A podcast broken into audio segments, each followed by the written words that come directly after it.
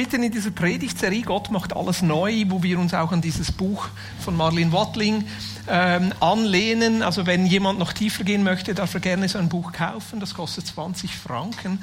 Gott macht alles neu, ähm, ist so wie eine Gesamtsicht äh, zu verstehen, wieso wir hier sind, was Gott für Pläne, für, für ein größeres Bild hat mit uns, mit der Schöpfung. Und wir sind eingestiegen in der ersten Predigt und haben davon gehört, wie die Bibel eigentlich eine weltverändernde Erzählung ist ähm, und in erster Linie eben eine Geschichte ist. Und dass Gott uns einlädt, Teil dieser Geschichte zu werden. Die Geschichte, die die Bibel erzählt, ist eine vierteilige Geschichte von Gottes Schöpfung, der Rebellion des Menschen, Gottes Eingreifen über Bund und Königreich und schlussendlich Gottes Neuschöpfung, wo wir uns jetzt drin befinden. Und die Bibel ist eine Geschichte, weil sie uns Teil werden lässt, dass wir selber diese Geschichte dann weiter erzählen und vor allem weiterleben. In der zweiten Predigt haben wir dann gesehen, dass Jesus das zentrale Element in dieser Geschichte ist, dass das Leben und die Botschaft von Jesus eigentlich schlussendlich alles verändert und vor allem seine Auferstehung. Seine Auferstehung als Beginn dieser Neuschöpfung, dieser Wiederherstellung, so wie es ursprünglich gedacht war, aber auch diese Einladung, dass mit wir da Teil sind dass Jesus eigentlich Gottes Eingreifen ist, das Raum und Zeit durchbricht, wie Jesus in unsere Welt hineinbricht. Und das haben wir dann vertieft in der dritten Predigt, wo es ums Reich Gottes ging. Diese Botschaft von Jesus, das Reich Gottes ist hier, der König ist hier, das Reich ist angebrochen. Und schlussendlich auch diese Aufforderung, unser Leben an diesen König auszurichten, diese Botschaft, dass Jesus als König in unsere Welt hineintritt und der Himmel jetzt hier ist. Das Reich Gottes nicht erst irgendwann beginnt, sondern jetzt schon beginnt. Die Frage, die sich für uns heute stellt, ist, wie leben wir jetzt mit dem? Was bedeutet das konkret für unser Leben? Was hat das jetzt für Einfluss für unser Leben? Die ersten drei Predigten waren eher so die Grundlage und jetzt werden wir in den nächsten Predigen diese Frage vertiefen und heute stellt sich die Frage, was bedeutet es für mich, Teil von Gottes Geschichte zu sein, von Gottes Neuschöpfung zu sein, mich einzuladen, Jesus Auferstehung für mich ernst zu nehmen, mich an ihm als König auszurichten, konkret auf die Fragestellung bezogen, was bedeutet das jetzt für richtig und falsch? Richtig, falsch. Ja, wie treffe ich jetzt Entscheidungen? Ich meine, das sind so verschiedene Ebenen, wie wir das angehen könnten. Es könnte so eine umfassende Frage sein. Was ist umfassend richtig und falsch?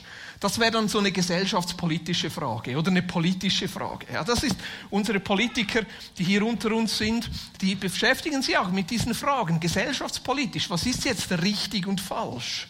Was ist für uns jetzt ethisch richtig? Das könnte so eine Fragestellung sein oder für uns als Gemeinde, das wäre eine andere Ebene, wo wir sagen, was ist, bedeutet es jetzt für uns richtig und falsch? Was ist für uns dran, was ist nicht dran, was lassen wir unter uns zu oder nicht? Aber ich möchte schlussendlich eigentlich auf einer anderen Ebene anfangen, nämlich ganz persönlich für mich. Was ist für mich richtig und falsch? Wie treffe ich Entscheidungen, die schlussendlich zu einem guten Leben führen? Wie treffe ich Entscheidungen, die zu einem richtigen Leben führen?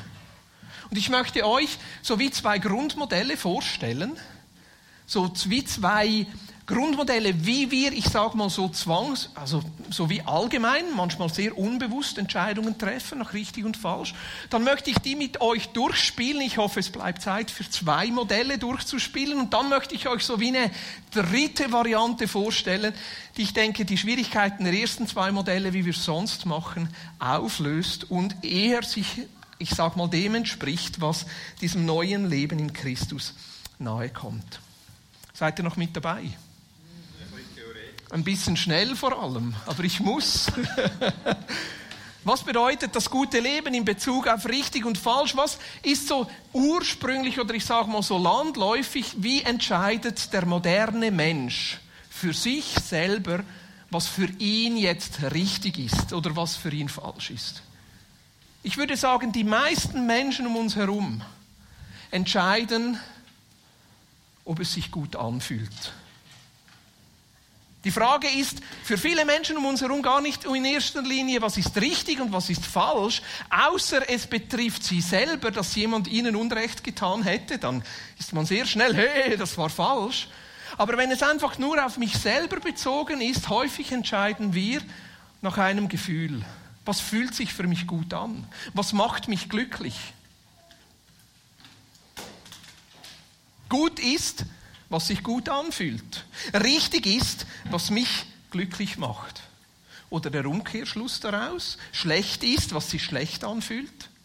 Also alle Anstrengung, alles Schmerz, alle Hingabe, alle Aufgabe, alles Durchhalten, alles Dranbleiben ist grundsätzlich schlecht, fühlt sich schlecht an. Falsch ist das, was mich nicht glücklich macht. Vielleicht macht es zwar jemand anderen glücklich, aber mich macht es nicht glücklich, also muss es schlussendlich auch falsch sein. Es muss ja für mich stimmen. Hauptsache, es stimmt für mich und es führt zu meinem Glück. Also das eigene Gefühl nach Glück und Erfüllung ist eigentlich so eine der großen Lebensmaximen von unserer Zeit. Anhand von unserem Glücksgefühl anhand von unserem Gefühl macht es mich glücklich, erfüllt es mein Leben. Ich würde sagen, das ist so wie eines der Hauptparadigmen der heutigen Zeit, wo wir dran Entscheidungen treffen. Wenn ich sage wir, ist es mehr so die Menschen in der Schweiz oder vielleicht die Menschen im Westen oder die Menschen in, in, ja, in der modernen Welt. Ich würde sagen, auch für uns Christen. Wir treffen viele Entscheidungen genau so. Fühlt es sich für mich gut an? Macht es mich glücklich? Entspricht auch teilweise so der Art und Weise, wie wir heute das Evangelium, die gute Botschaft verkünden. Jesus ist gekommen, um dich glücklich zu machen. Jesus ist gekommen, um dir ein gutes Gefühl zu geben. Jesus ist gekommen, um dir das Leben im Überfluss zu geben. Jesus ist gekommen, um dich zu erlösen von Schmerz, von Leid, von Zerbruch. Jesus ist gekommen, um dein Leben wiederherzustellen und wieder gut zu machen. Und das stimmt. Aber es stimmt eben nur teilweise. Weil wenn das unsere Lebensmaxime ist, ein glückliches Leben zu haben, oder wenn das unser innerer Kompass ist, wo wir richtig und falsch für unser Leben daran entscheiden, vermeiden wir Dinge, die schmerzhaft sind. Wir vermeiden Dinge, die uns herausfordern. Wir vermeiden Dinge, die uns wehtun. Wir, vermeiden Dinge, die uns vielleicht etwas kosten, aber für jemand anderen dann zu einem Gewinn werden. Auf der einen Seite stimmt es, dass Jesus gekommen ist, um unser Leben zu segnen und voll zu machen. Und wir beten für all diese, das volle Leben. Und eigentlich ist es ja auch unsere Zukunftsvision, wo wir sagen, Jesus hat uns eine Welt verheißen, wo er jede Träne abwischt. War so berührt von diesem Lied heute Morgen, diese Zukunftsperspektive, diese Hoffnung zu haben. Er wird jede Welt abwischen. Und wie wird es sein, wenn wir mal vor ihm stehen und er alles wiederherstellt? Und wir glauben, dass das jetzt schon hier möglich ist, teilweise aber noch nicht erfüllt, wo Jesus Schmerzen beseitigt, unsere Sehnsüchte stillt. Und das Zweite, was ich auch denke, so unser innerer Kompass und dieses Gefühl, kann auch helfen, noch richtig und falsch zu entscheiden, weil es individuelle Lösungen zulässt und wirklich in unsere Lebenssituation auch hineinspricht. Und doch habe ich das Gefühl, habe ich das Gefühl? Habe ich das Gefühl? Oder beurteile ich es so, diese Art und Weise richtig und falsch zu unterscheiden, ist unvollständig. Es ist unvollständig, weil mein Gefühl trügen kann. Es ist unvollständig, weil damit ich im Mittelpunkt stehe und nicht Jesus. Es ist unvollständig, weil damit Jesus nicht angebetet wird. Es ist unvollständig, weil es Jesus die Möglichkeit nimmt, uns durch Herausforderungen zu sich zu ziehen und zu verändern. Es ist unvollständig, weil wir einfach nur, wenn wir nach Lebensglück oder nach guten Gefühlen streben und das unser Parameter ist, ob etwas richtig oder falsch ist, wir eigentlich Prozesse vermeiden, die Gott in uns tun möchte. Am Ende sind wir wie Jona, der davonrennt und das verpasst, was Jesus eigentlich machen möchte. Also was ist mein Fazit? Die Entscheidung nach Gefühl oder nach Glück ist unvollständig. Dadurch lässt sich die Frage nach richtig und falsch nicht zutreffend beantworten. Eine zweite Methode. Ich würde fast sagen, so der Gegenentwurf, wo wir Christen fast mehr zu Hause sind, die Frage nach richtig und falsch zu beantworten, ist der Maßstab von Moral. Ein Moralgesetz. Ist so die Idee, dass es ein Moralgesetz gibt, ein universales Gesetz gibt, das richtig und falsch entscheidet. Für Moslem wäre es der Koran, für Atheisten vielleicht die allgemeinen Menschenrechte, für Philosophen der kategorische Imperativ von Kant und für uns Christen ist es die Bibel. Die Bibel, die für uns regelt, was richtig und falsch ist. Die Bibel, die uns ein Moralgesetz vorgibt und uns aufzeigt, was richtig und falsch ist. Ich bin davon überzeugt, dass das, dass das stimmt. Die Bibel hat total viele und wertvolle Moralgesetze, viele gute Ratschläge, Schlüsse, Prinzipien, an denen wir uns orientieren können und wenn wir uns an, an ihnen orientieren, ein erfülltes Leben haben werden. Zum Beispiel die zehn Gebote. Du sollst nicht Ehe brechen sollst nicht stehlen, sollst nicht töten, sollst nicht lügen. Oder Psalm 1, wo dieses Prinzip festgehalten wird. Glücklich ist der Mensch, der nicht auf den Rat der Gottlosen hört, der sich am Leben der Sünder kein Beispiel nimmt und sich nicht, nicht, nicht mit Spöttern abgibt. Paulus nimmt er das auf in 2. Korinther, wo er sagt, geht nicht unter gleichartigem Joch mit Ungläubigen. Verbindet euch nicht mit Menschen, die einen anderen Weg einschlagen, weil da ist ein Verderben drin. Das sind so Lebensprinzipien, die die Bibel uns mit auf den Weg gibt, die uns helfen, richtig und falsch voneinander zu unterscheiden.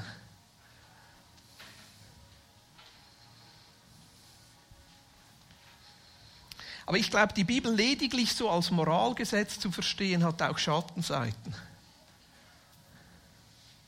Weil es stellt uns vor die Herausforderung, die Texte der Bibel in die heutige Zeit zu übertragen.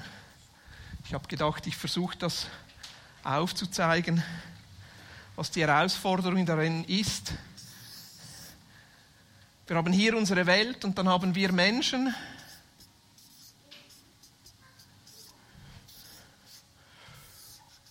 Und Gott hat die Geschichte mit diesen Menschen, vielleicht mit König David. 800. 950 vor Christus, der diese Psalmen geschrieben hat, der Regeln aufgestellt hat, der ebenso gewisse Dinge gesagt hat für unseren Moralkompass. Und aus dieser Geschichte von Gott mit David sind Texte in der Bibel entstanden. Texte, die aber aus einer anderen Zeit kommen, die teilweise andere Lebensumstände ansprechen. Und dann ist unsere Welt heute wo wir drin sind und wo wir Fragen haben, was ist jetzt heute richtig, was ist heute falsch? Und jetzt haben wir diese allgemeinen Regeln, diesen Moralkompass, diese biblischen Texte und wir bringen die miteinander in Verbindung. Und wir haben die Herausforderung ist, das, was zu dieser Zeit da beschrieben wird, ist das das gleiche wie zur heutigen Zeit? Spricht es da die gleichen Dinge an? Was bedeutet Psalm 1? Geh nicht im Rat der Gottlosen. Was sind die Gottlosen heute? Wenn Paulus schreibt, geh nicht unter gleichartigem Joch mit einem Ungläubigen, was bedeutet dieses Joch und was bedeutet ungläubig? Was hat es zu dieser Zeit bedeutet? Was bedeutet es für uns heute? Und so wird diese Antwort oft auch so ein bisschen noch mit einem Fragezeichen behaftet. Und die zweite Herausforderung, die wir dann zusätzlich noch haben, ist, ja, es ist ja nicht die ganze Welt, sondern ich in meiner Welt, wo ich drin bin, in der Schweiz, hier heute, in meiner Fragestellung, in meiner persönlichen Welt, wo ich nochmal eine ganz andere Frage habe und das auch wieder mit dem in Verbindung bringe. Und seht ihr, es ist gestartet mit Gott, der mit dem Menschen unterwegs ist und eine Geschichte erzählt und wir leiten dazu Lebensregeln ab die Frage ist dann, passt das in unsere Zeit? Ja. Auf der einen Seite glaube ich das, weil die Bibel ein lebendiges Buch ist, das auch in unsere heutige Zeit hineinspricht. Und trotzdem gibt es dann gewisse Dinge, die nicht mehr passen. Die vielleicht sogar schädlich sind, wenn wir sie einfach so übernehmen. wo wir dieses Moralgesetz nicht einfach so eins zu eins übernehmen können. Aber die Bibel sagt doch dort, dort ist es doch geschrieben, genau so, das ist richtig und falsch. Und es erschlägt einem fast. Es kann dann dazu führen, dass es so zu einer Gesetzeskonformität kommt, ohne dass wirkliches Leben darin ist. Ich tue zwar, was objektiv richtig ist, aber ohne innere Überzeugung ohne Leben, ohne Leidenschaft. Vielleicht auch, weil ich dazugehören will in dieser Kirche.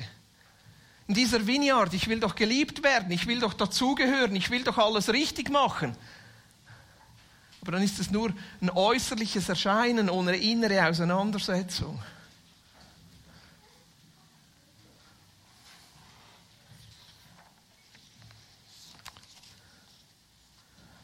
Was ich manchmal sogar erlebe, ist, wenn unsere Welt und unsere Fragen und das, wo wir hier drin sind, dann nicht mit dem übereinstimmt, was wir so als Moralkodex festlegen, und es Menschen dann erschlägt, nicht in ihre Lebensrealität hineinpasst, dass sie am Ende alles ablehnen und Gott ablehnen. Es ist gut und richtig dass wir uns mit der Bibel auseinandersetzen, an der Bibel orientieren. Und doch habe ich das Gefühl, einfach eins zu eins die Dinge zu übernehmen, den Moralkodex einfach zu übernehmen, ist trotzdem auch unvollständig. Ich möchte das an zwei Beispielen durchspielen. Seid ihr noch mit dabei? Ist herausfordernd? Okay. Ist gut. Dürft mich dann nachher mit Hamburgern bewerfen. Das ist die moderne Form der Steinigung. Was bedeutet auf der einen Seite dieser, diese Orientierung am Lebensglück, am Grundgefühl, ich will doch glücklich sein, oder dann auf der anderen Seite am Moralkodex in Bezug auf Scheidung und in Bezug auf Umgang mit Geld und Finanzen. Was bedeutet das in Bezug auf Scheidung? Die Bibel, habe ich das Gefühl, so wie ich die Bibel lese, ist ziemlich klar, Scheidung soll es nicht geben. Was Gott zusammengefügt hat, soll der Mensch nicht trennen. Die Bibel lässt zwar Ausnahmen zu, Ehebruch, aber die Linie ist eigentlich klar, hey, Scheidung ist falsch. Ist einfach falsch. Und irgendwie ist das, ich sage mal so, genial.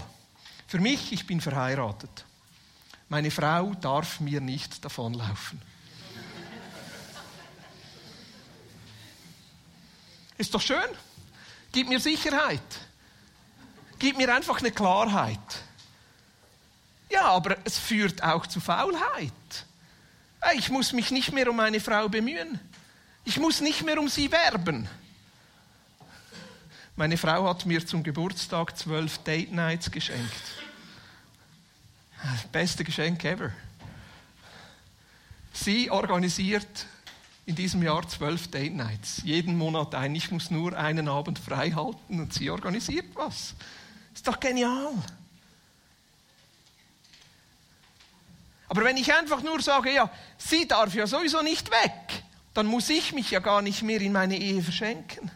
Oder noch schlimmer, was ist, wenn die Ehe für eine Person zu einem Gefängnis wird? Was ist, wenn ein Ehepartner misshandelt wird? Vielleicht physisch geschlagen wird, psychisch misshandelt wird, Gewalt ertragen muss. Was ist dann? Und ich habe schon von Situationen gehört, wo man dieser Person dann einfach gesagt hat, ja weißt du, musst halt vergeben. Ja weißt du, musst halt ertragen. Weißt du, was der Mensch zusammengefügt hat, was Gott zusammengefügt hat, soll der Mensch nicht scheiden. Ja, das musst du jetzt einfach aushalten. Das ist das Kreuz, das du tragen sollst. Da wird das richtige Moralgesetz der Bibel dann zur Gewaltanwendung. Das Schöne, wie Gott es eigentlich gedacht hat, das zum Leben führen soll, wird zur Zerstörung. Was ist die andere Seite? Ja, ich entscheide einfach nach Lebensgefühl. Was macht mich glücklich? Ja, wenn der Sex nicht mehr gut ist, dann suche ich ihn halt woanders. Wenn ich jemanden treffe, der mich glücklicher machen kann als meine aktuelle Ehefrau oder mein aktueller Ehepartner, ja, dann lasse ich mich halt auf diese neue Person ein, weil schließlich will ja Gott, dass ich glücklich bin und dass es mir gut geht und dass ich erfüllt bin und jetzt endlich habe ich nach 15, nach 20 Jahren Ehe endlich die richtige Person, meinen Seelenverwandten gefunden. Weißt du, die Person, wo ich verheiratet war, das war halt so in der Jugend. Ja, da wusste ich noch nicht so und die Person, die andere hat sich auch verändert, aber Gott will ja, dass ich glücklich bin. Ja, wenn meine Ehe mich nicht erfüllt und glücklich macht, dann darf ich sie ja auflösen. Und ihr merkt, hier sehen wir die Stärken und Schwächen von beiden Ansätzen. Beides ist irgendwie unvollständig. Wie sieht, wie sieht es mit dem Umgang mit Geld aus? Umgang mit Geld und Besitz. Ich meine, Jesus spricht relativ viel von Geld. Die Bibel ganz allgemein spricht relativ viel von Geld. Und es gibt tolle, aber auch relativ herausfordernde Prinzipien, wenn es ums Geld geht. Also grundsätzlich das Prinzip im Neuen Testament ist, alles, was du hast, gehört Jesus. Ziemlich herausfordernd. Auf der anderen Seite gibt es auch diese Verheißung, hey, ich will dich versorgen und will für dich schauen. Aber das Prinzip ist, ich bin nur Verwalter von dem, was mir anvertraut ist. Und dann gibt es dieses Prinzip des Zehnten. Dieses tolle Prinzip. Ich finde das super. Ich glaube, das wurde vor allem für Pastoren eingeführt. Es gibt ihnen ein bisschen Sicherheit. Aber es ist ein Prinzip, das sich durchzieht, so durchs ganze Alte Testament und dann von Jesus auch im Neuen Testament bestätigt wird. Das Prinzip ist, 10% unseres Einkommens sollen wir weggeben. Im Alten Testament war klar, das gehört in den Tempel. Im Neuen Testament, ich sage mal so, könnte man das übertragen und sagen, hey, 10% gehört in die Kirche, in die Gemeinde, wo du dazugehörst. Damit soll das Ganze finanziert werden. Aber was ist die Herausforderung von dem? Die Herausforderung ist, ja, was geschieht mit den anderen 90 Prozent? Ja, ist dann 10 Prozent einfach und die 90 Prozent gehören dann mir? Wird dann die 10 Prozent einfach so wie ein inoffizieller Mitgliederbeitrag, damit ich zur Kirche dazugehöre?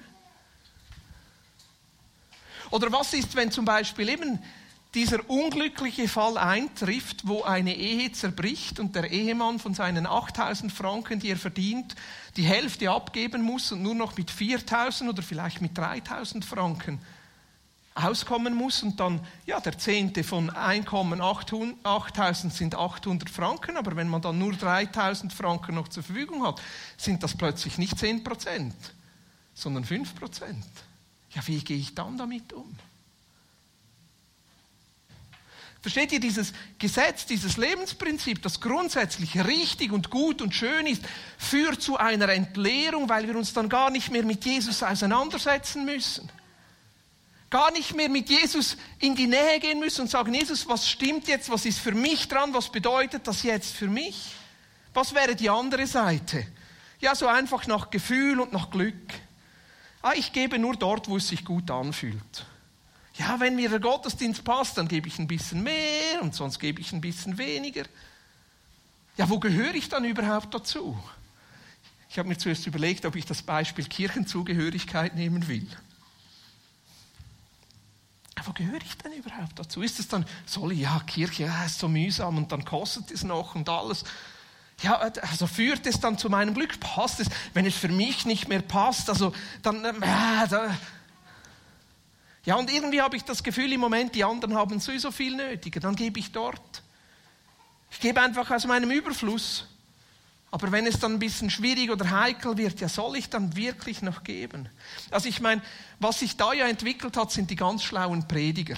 Die haben dann diese beiden Dinge miteinander verbunden und haben gesagt, es gibt dieses Prinzip im Alten Testament und das verbinden wir jetzt mit der Verheißung und dann haben alle dieses Glücksgefühl und sagen, wenn du den Zehnten gibst, dann wird Gott dich segnen und dich reich machen und dich schön machen und alles wird gut in deinem Leben sein. Habt ihr auch schon gehört? Das ist dann die Verbindung zwischen beiden Dingen. Aber wisst ihr, es nimmt uns aus der Verantwortung heraus, Jesus zu suchen. Beide Ansätze haben etwas für sich und trotzdem bleiben sie unvollständig. Ich möchte die letzten fünf Minuten noch nehmen und euch gewisse Dinge antippen, wo ich das Gefühl habe, wo Jesus uns hinführen möchte. Und das geht zurück auf die Stelle vom Bund in Jeremia. Hier heißt es, es wird der Tag kommen, spricht der Herr, in dem ich einen neuen Bund mit dem Volk Israel und mit dem Volk Juda schließen werde. Dieser Bund wird nicht so sein wie der, den ich mit ihren Vorfahren schloss, als ich sie an der Hand nahm und aus Ägypten herausführte. Sie sind meinem Bund nicht treu geblieben, deshalb habe ich mich von ihnen abgewandt, spricht der Herr. Doch dies ist der neue Bund, den ich an jenem Tag mit dem Volk Israel schließen werde, spricht der Herr. Ich werde ihr Denken mit meinem Gesetz füllen. Und ich werde es in ihr Herz schreiben. Und ich werde ihr Gott sein und sie werden mein Volk sein.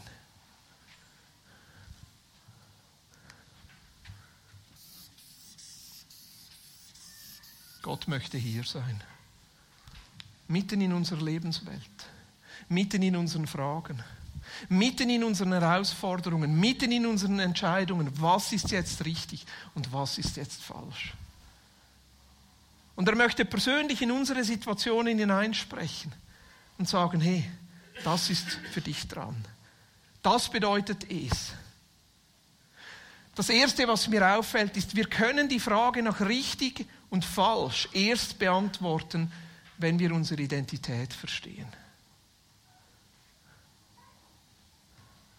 Unsere Identität, dass Jesus auferstanden ist. Unsere Identität, dass ein neues Leben begonnen hat. Unsere Identität, dass das Reich Gottes schon hier ist. Unsere Identität, dass Jesus schon König ist.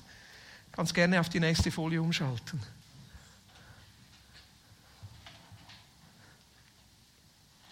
Weil dieser neue Bund, von dem Jeremia spricht, der fängt an mit der Auferstehung von Jesus. Mit der Auferstehung von Jesus fängt eine neue Schöpfung an. Dass das Gesetz nun persönlich ist. Dass das Reden Gottes mitten in dem drin ist, wo wir drin sind. Und vor allem mit der Tatsache, dass wir mit Christus gestorben und auferstanden sind.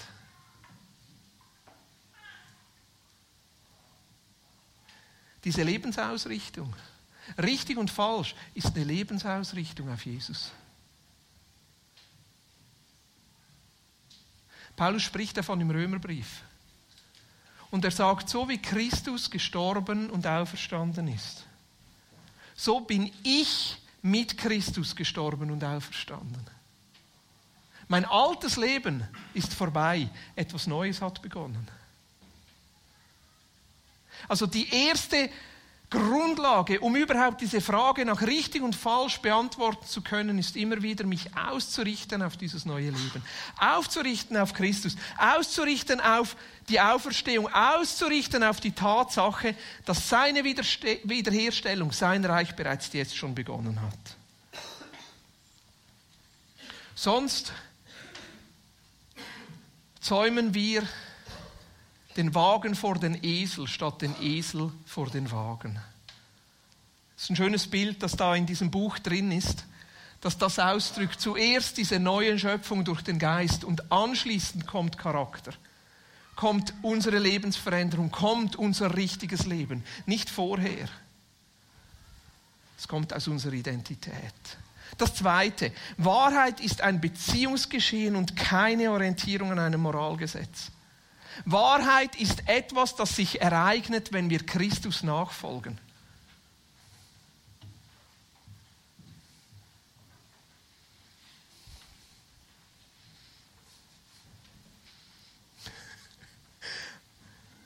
Weil Jesus das lebendige Wort ist.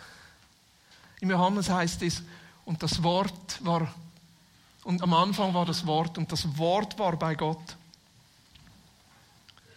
Es war am Anfang bei Gott. Durch ihn wurde alles geschaffen, was ist. Es gibt nichts, was er das Wort nicht geschaffen hat. Er, der das Wort ist, wurde Mensch und lebte unter uns. Er war voller Gnade und Wahrheit. Und wir wurden Zeugen seiner Herrlichkeit, der Herrlichkeit, die der Vater ihm, seinem einzigen Sohn, gegeben hat. Also wenn wir vom Wort Gottes sprechen, sprechen wir in erster Linie von Jesus. Wir sprechen von diesem lebendigen Wort und die Bibel ist ein zuverlässiges Zeugnis von Jesus, von seinem Leben. Aber es ist nicht die Bibel an sich, diese Buchstaben, sondern es ist Jesus, der das lebendige Wort ist. Und die Frage von richtig und falsch ergibt sich, wenn wir Christus nachfolgen. Wenn wir sagen, Jesus, du bist mein König. Jesus, dein Leben soll sich in meinem Leben abbilden. Jesus, ich folge dir nach. Und was ist jetzt in dieser Situation? Was ist jetzt in meinen Umständen? Was ist jetzt für mich dran? Und das bedeutet natürlich, dass ich die Bibel studiere. Das bedeutet natürlich, dass ich schaue, was hat Jesus bereits gesagt, was haben wir bereits, was hat Jesus bereits festgelegt. Aber ich mich intensiv damit auseinandersetze und sage, Jesus, was bedeutet das jetzt für mich heute? Wie kann ich das jetzt anwenden? Das bedeutet, dass ich mit Freunden austausche. Dass ich zum Beispiel am Freitagabend bei Bier und Bibel mit meinen Freunden darum ringe und sage, was bedeutet das für mich jetzt hier? in einer Frauengruppe, in einer Gemeinschaft, in einem Huddle darum ringe und sage, Jesus, was bedeutet das jetzt für uns hier? Was bedeutet das jetzt für mich hier? Versteht ihr einfach nur das Moralgesetz zu nehmen, das ist dann so oberflächlich. Jesus möchte, dass wir tiefer gehen und ihm darin begegnen, weil er das lebendige Wort ist. Und dann kann es auch mal heißen, dass du auf eine Antwort kommst und du auf eine andere Antwort kommst dann kann es auch mal heißen, dass Jesus zu dir so spricht und Jesus zu dir so spricht. Und das müssen wir aushalten. Das müssen wir aushalten. Am Ende, ich sage euch, ich bin manchmal nicht so interessiert, was wirklich die Antwort ist. Was ich sehen will, ist diese Ernsthaftigkeit in unserem Ringen. Weil Wahrheit ist etwas, was sich ergibt, wenn wir Jesus nachfolgen und wo es nicht so einfache Antworten gibt. Wo es nicht einfach nur die Antwort gibt, weißt du, Scheidung ist einfach falsch. Und wo es nicht einfach nur die andere Antwort gibt, wenn es sich für dich nicht gut anfühlt, ja, dann mach es halt. Es einfach tiefer geht und Jesus uns hineinnehmen will. Und das Dritte ist, die Frage nach richtig und falsch hat keinen Selbstzweck, sondern ist schlussendlich eine Aufgabe, die Gott uns gibt. Dass wir Ebenbilder Gottes werden dass sich das Leben von Jesus in unserem Leben abbildet. Dass wir als Menschen andere Menschen vor Gott vertreten können und dass wir Gott und sein Leben vor anderen Menschen vertreten können. Wieso möchte ich richtig leben? Wieso möchte ich heilig leben? Wieso möchte ich gut leben? Wieso möchte ich so leben, wie Jesus gelebt hat? Weil ich dieses Leben anderen Menschen weitergeben will. Ich bin erneuert, um zu erneuern. Ich bin verwandelt, um zu verwandeln. Ich bin errettet, um zu erretten. Es ist kein Selbstzweck. Es geht nicht um mich. Es geht am Ende um Jesus. Ich möchte kurz zusammenfassen.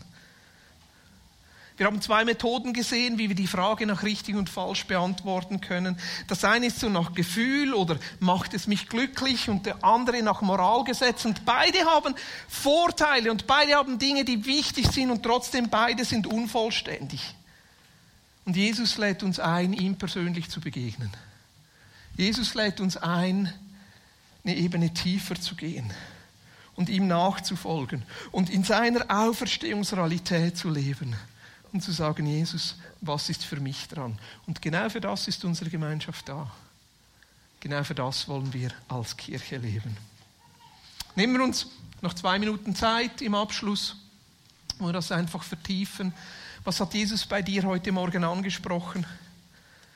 Das kann auch außerhalb der Predigt sein. Vielleicht war es die Kindereinsegnung oder im Worship oder ein Zeugnis. Was ermutigt dich? Was fordert dich heraus und was nimmst du mit? in die nächsten beiden Wochen.